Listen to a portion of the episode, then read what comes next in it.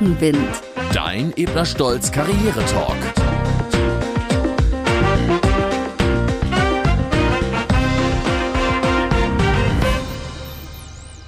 Stell dir vor, du bist durch eine Prüfung gefallen. Etwas, was dir sehr, sehr wichtig war. Was machst du jetzt?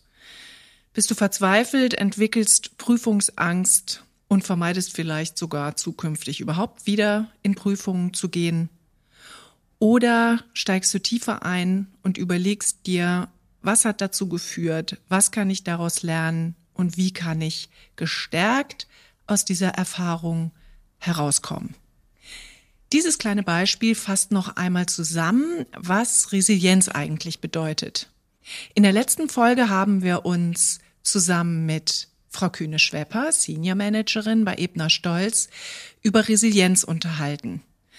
Und wir haben darüber gesprochen, warum Resilienz so hilfreich ist und wie wir am besten mit Belastungen umgehen können. Hört gerne noch mal rein, falls ihr die Folge verpasst habt. Mein Name ist Karin Burmeister und ich bin heute wieder und gerne in Köln zu Gast und freue mich auf den zweiten Teil, in dem wir uns heute miteinander über Resilienz austauschen und zwar darüber, wie wir sie verbessern können und erlernen können. Hallo, Frau Kühne-Schwepper. Hallo, Frau Burmeister. Ja, Frau Kühne-Schwepper, wie sah denn Ihre Resilienz am Anfang Ihrer Karriere aus und wo stehen Sie denn jetzt? Ja, da würde ich auf jeden Fall sagen, die wurde vor eine neue Herausforderung gestellt. Ich bin 2016 zu Liebner Stolz gekommen. Mhm. Ich war davor bei der Finanzverwaltung tätig und genau gerade das, ja, ich meine, da wusste ich natürlich, da kommt jetzt ein anderes Arbeiten auf mich zu. Auf die neue Herausforderung habe ich mich auch gefreut. Ich mhm. wusste aber auch, dass viele neue Aufgaben auf mich warten, die natürlich auch neu sind, mhm. auch stressig sein können. Und das ähm, stellte auf jeden Fall meine Resilienz dann auch einmal auf die Probe. Ähm, mhm. Und ich finde es immer sehr wichtig, dass man quasi, wenn man dann in Stresssituationen ist, dass man da überlegt, wie kann ich da eine Lösung für finden. Klar, das mhm. hat man auch nicht immer selbst in der Hand, eine Lösung zu finden, aber sich zumindest äh, so zu reflektieren, wo oder wie kann ich an der Situation etwas ändern, sodass mhm. ich schon merke in den letzten Jahren, das sind ja jetzt schon knapp sechs Jahre, dass ich mich da schon um Jahr zu Jahr so gesteigert ähm, mhm. habe. Ja, sehr gut. Ja, und das äh, haben wir im letzten Podcast auch angesprochen. Ein Resilienzfaktor ist ja die sogenannte Selbstwirksamkeitsüberzeugung. Also ähm, mache ich mich jetzt zum Opfer meines Lebens oder nehme ich das Heft in die Hand und glaube, dass ich das hinbekommen kann. Da finde ich ganz anschaulich die sogenannte ABCDE-Theorie. kann man sich sehr gut merken. Wenn es also jetzt um die Frage geht, ja, wie kann ich daran arbeiten? Ne? Also nicht Opfer sein, sondern Gestalter ist immer so schön gesagt, aber wie geht denn das jetzt? Ne? Diese Theorie, die kommt von Albert E. Ellis äh, aus dem Bereich der rational-emotiven Verhaltenstherapie. Kurz erklärt geht es einfach so, ich überlege mir erstmal, was sind A, Activating Events? Was gibt es, was für mich immer schwierig ist? Oder was kann etwas auslösen, was schwierig ist? Meinetwegen äh, nehmen wir das Beispiel ein Bewerbungsgespräch oder eine solche Veränderung, wie Sie die damals dann erlebt haben. So, B steht für Belief System, also welche Haltung führt denn jetzt dazu, dass ich das jetzt schwierig finde? Also zum Beispiel bei einem Bewerbungsgespräch könnte ich denken, oh, das klappt nicht, weil ich habe das Belief-System, dass ich eben andere gar nicht von mir überzeugen kann. Ich kann mich nicht verkaufen. Danach sollte man sich klar machen, C, was sind die Consequences aus diesem A und B? Ich habe Angst. Ich habe Angst vor dem Gespräch. Ich komme in so eine negative Schleife und krieg nichts hin. So, und jetzt kommt die wesentliche Veränderung hin zu Resilienz, das D. Ich kann das mit mir selbst diskutieren, ne? Dispute. Welche Haltungen können zu einem neuen Gefühlszustand führen? Was könnte ich denn stattdessen machen? Übrigens die Frage nach, was machen Sie denn stattdessen, ist eine der häufigsten gestellten Coaching-Fragen. Also statt Angst zu haben und in diesem Beliefsystem festzuhängen, könnte ich mir sagen, nee, ich bin jetzt einfach ich selbst. Ich versuche gar nicht krampfhaft irgendwas darzustellen, mich zu verkaufen. Ich bin ich selbst. So, und welche Emotion, Emotion, das E, ABCDE, also am Ende, können dann besser empfunden werden, nämlich in dem Fall Selbstvertrauen. So, das heißt, wenn ich diese vier Buchstaben, nee, das sind fünf, wenn ich die durchgehe, dann habe ich eine Chance einer solchen Umdeutung. Und das ist eben Resilienz, ne? Also wirklich zu analysieren, was löst bei mir was aus, wo hänge ich dann immer fest, welche Glaubenssätze veranlassen mich leider dann immer wieder das Gleiche zu empfinden und da dann wirklich einen Stopp zu setzen. Ne? So wie Sie das eben beschrieben haben, puh, da kamen viele neue Dinge auf mich zu, aber dann zu sagen, ja, das ist ja gerade gut. Ne? Dann ist es halt nicht langweilig, sondern dann erlebe ich was Neues. Und vielleicht wird's herausfordernd, aber vielleicht wird's eben auch total spannend. Nachvollziehbar für Sie? Total. Ich äh, finde es aber dann auch immer sehr schwer, ne, ähm, dass man aus dieser Sichtweise, die man sich vermutlich über Jahre angeeignet hat, mhm. da irgendwie auszubrechen und dann versuchen, eine neue Sichtweise zu entwickeln auf manche Dinge. Ne? Ich ja. glaube, das ist auch nicht immer so einfach, ne, genau. wie das beschrieben wird. Und vielleicht ist dann auch mal Hilfestellung erforderlich. Ne? Absolut, absolut richtig und gut, dass Sie das fragen, denn viele könnten denken, ja, ich bin halt nicht resilient, also habe ich es schwer. Ne? Aber wie ich in der ersten Folge schon mal angedeutet habe, man kann schon das ein oder andere hinzulernen. Man kann die eigenen Denkstile verändern. Also wahnsinnig spannend, empfehle ich sehr gerne dazu. Diverse Vorträge kann man sicherlich in YouTube auch finden von Professor Dr. Gerald Hüther, der sich ganz viel mit Lernen beschäftigt hat und wie kann ich denn da zu neuen Überzeugungen kommen. Und er erklärt so schön, dass es eben neue Denkstile sich dann entwickeln, wenn Nervenzellen neu verbunden werden. Also das nennt sich Neuroplastizität das entsteht immer dann, wenn zwei Dinge zusammenkommen. Eine kognitive Erfahrung plus eine emotionale Erfahrung. Ja, also ich kann nicht nur, also kann ich versuchen, aber nur ein Buch über Resilienz zu lesen, wird mich noch nicht resilient machen. Wenn ich mich aber auf etwas einlasse und etwas ausprobiere und wage und dann ein positives Erlebnis entsteht, eine positive Emotion, dann wirkt diese Emotion wie ein Dünger auf die Lernerfahrung. Und dann kann ich tatsächlich neue Denkstile entwickeln. Und das hat eben eine riesengroße Chance. Das bedeutet aber, jetzt sind wir wieder bei der Selbstwirksamkeitsüberzeugung, ich muss mich einlassen, ich muss es wollen, ich muss es wagen. Und das, naja, wir sind ja hier auch schließlich in einem Unternehmen, wo Führungskräfte sind. Sie selber haben mit Kolleginnen und Kollegen zu tun. Das können natürlich auch Führungskräfte begünstigen, dass sie Mitarbeitende motivieren, sich auf Neues einzulassen und Neues zu lernen. Und eben auch auf solche Themen wie Resilienz und persönliche Stabilität. Könnten Sie sich vorstellen, wie Sie ansonsten noch anderen Menschen, Kolleginnen, Kollegen, Freunde dabei helfen können, die eigene Resilienz zu stärken? Ja, also ich würde auf jeden Fall versuchen ähm, herauszufinden und das Thema auch so zusammen zu erarbeiten, wo gerade Stress empfunden wird, wo man gerade sehr emotional ist und man dann zusammen überlegt oder Hilfestellung gibt, wie man zukünftig an dieser Situation arbeiten kann. Mhm. Da helfen vielleicht auch oft ähm, Erfahrungen, die man auch selbst getroffen hat. Das hat ja auch oft immer eine große Wirkung und es motiviert vielleicht dann, also es soll ja dann nicht so kommen, dass vielleicht auch irgendwas Negatives erlebt wird. Das wäre ja dann auch eine Emotion, die dann auch spätestens, sage ich mal, ähm, so dazu führen kann, okay, jetzt muss ich aber etwas ändern an der Situation. Mhm. Was übrigens auch eine ganz einfache, aber wie ich oft erlebe, wirkungsvolle Methode ist, wenn man so äh, tief drin ist in so einer Befürchtung, ich bin nicht okay oder ich krieg das nicht hin und dann eben wirklich diese Selbstwirksamkeit gar nicht funktioniert, sich mal einen Kreis an Leuten raussuchen und sagen, jeder von euch gibt mir mal drei Punkte positives Feedback. Also es geht jetzt hier bewusst um eine warme Dusche, um positives Feedback zur Stärkung. Hm. Einfach mal sehen, oh, okay, so schauen andere auf mich. Ne? Oder ich habe manchmal im Coaching die Situation, dass ähm, jemand so ganz tief drin ist in den negativen Glaubenssätzen. Und dann warte ich sehr, sehr lange, bis auf diesem Flipchart dann steht, was kann ich gut. Das kann manchmal sehr lange dauern, aber erstaunlicherweise füllt sich dieses Flipchart immer. Das ist nur eine Frage der Geduld. Ne? Also sich wirklich mal die Zeit nehmen, darauf zu gucken, was alles gut ist.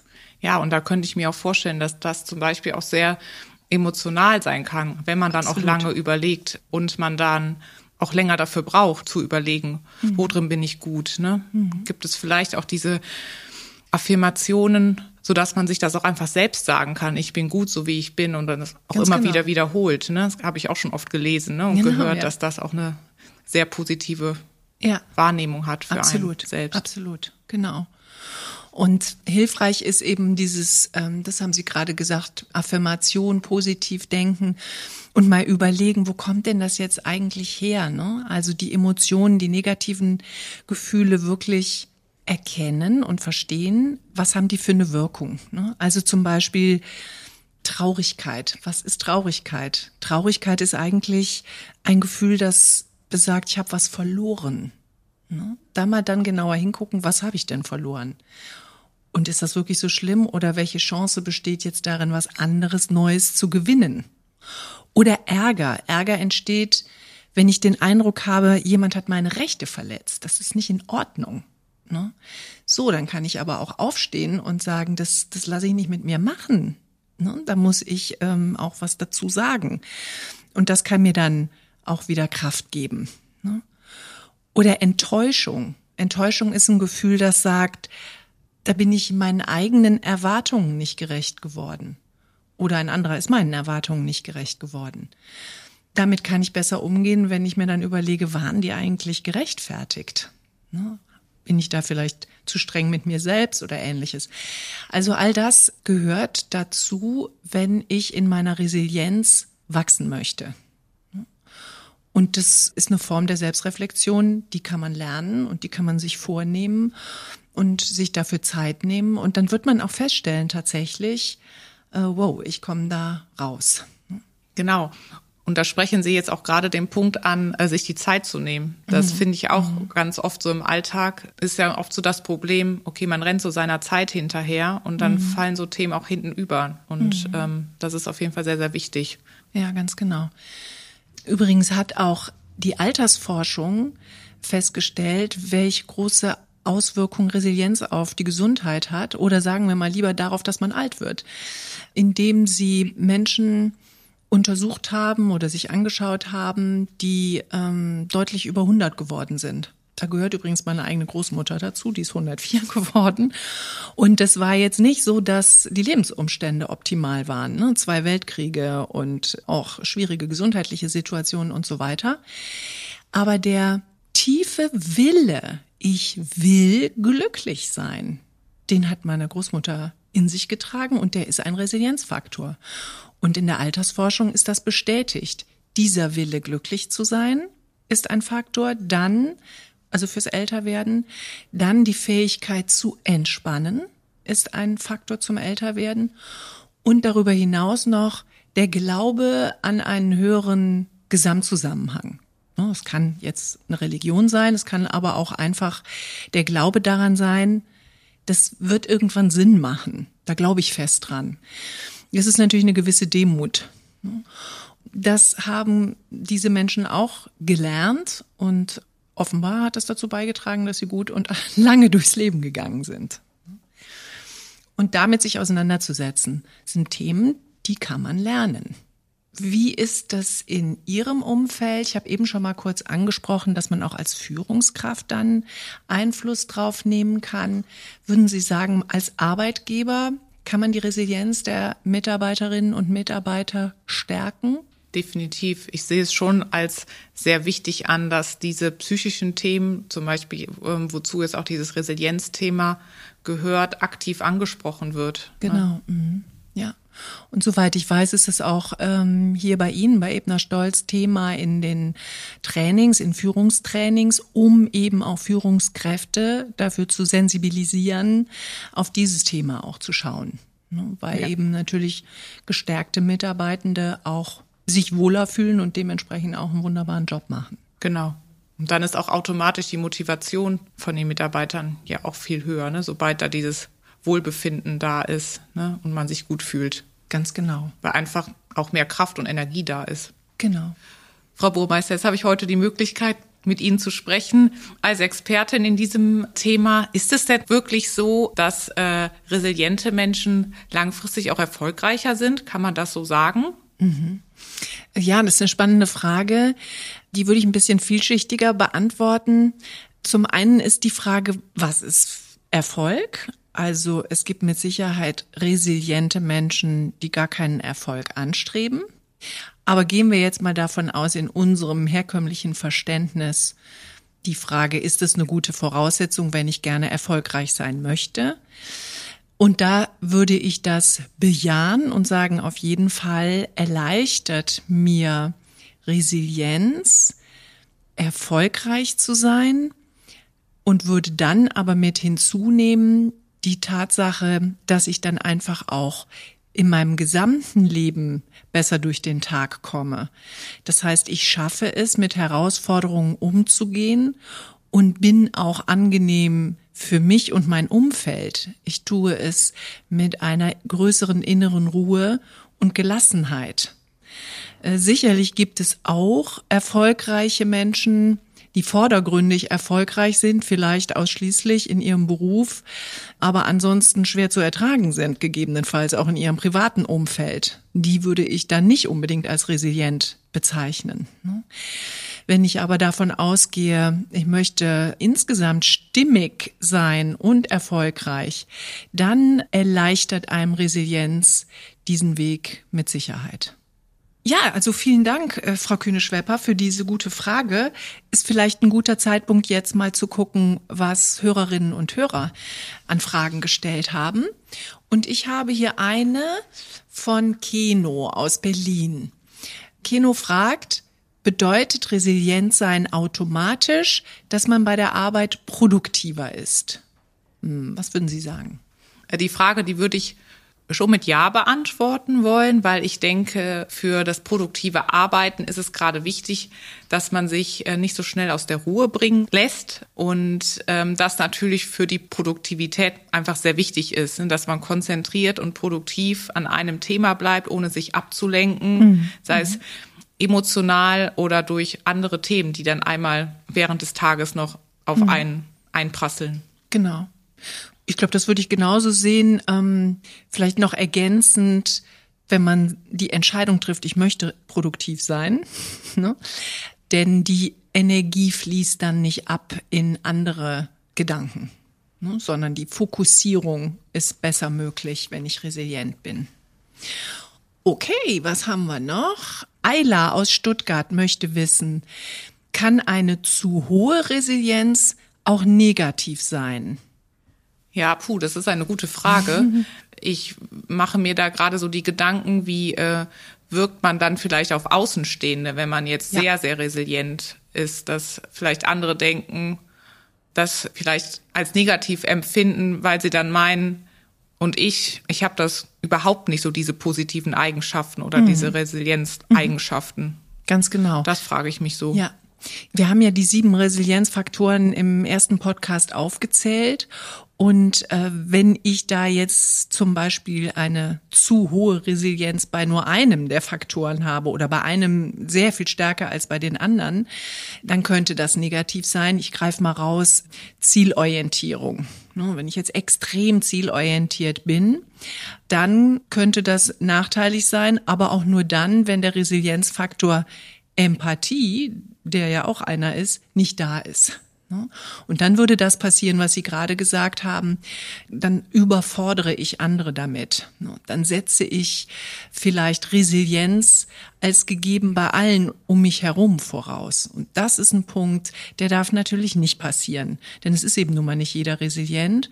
Und es ist toll, wenn ich das habe und wenn ich es gelernt habe und wenn ich so durchs Leben gehen kann.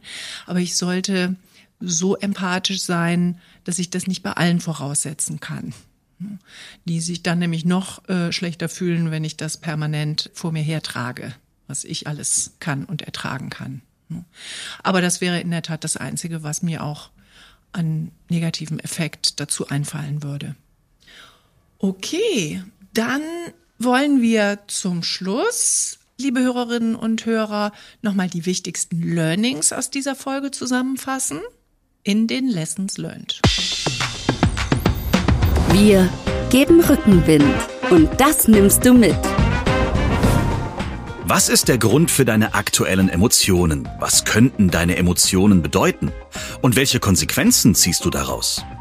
Wenn du die Ursache für deine Emotionen kennst, kannst du sie viel leichter kontrollieren und in herausfordernden Situationen resilient reagieren.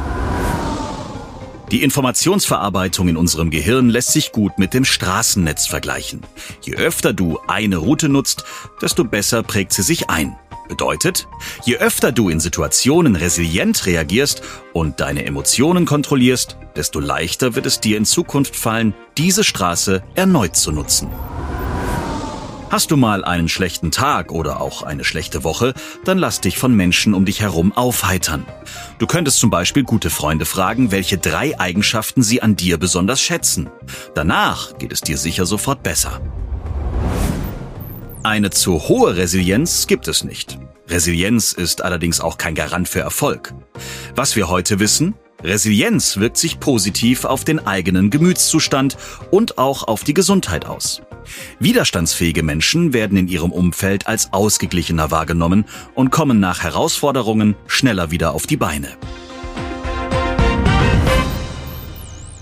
Ja, vielen Dank, Frau Kühne-Schwepper. Das waren wirklich zwei für mich sehr spannende Folgen. Es hat Spaß gemacht, mit Ihnen zu sprechen. Es war sehr spannend zu hören, wie Sie selbst ähm, auch an Ihrer Resilienz gearbeitet haben. Und ich darf verraten, das wird immer so weitergehen, weil das Leben stellt eben alle möglichen Herausforderungen immer wieder. Und ich hoffe, dass oder bin mir sicher, dass auch wieder der ein oder andere Tipp für unsere Hörerinnen und Hörer dabei war. Ja, und das hoffe ich auch. Herzlichen Dank auf jeden Fall. Es war auf jeden Fall eine sehr, sehr spannende und schöne Erfahrung heute für mich, hier dabei zu sein. Dankeschön. Ja, klasse. Wie immer gibt es weiterführende Infos zum Thema in den Show Notes. Lasst uns auch gerne eine Bewertung da, wenn ihr den Podcast über Spotify oder Apple Podcast hört. Wir würden uns auf jeden Fall freuen. Und dann bis zum nächsten Mal. Rückenwind Dein Ebner Stolz Karriere Talk.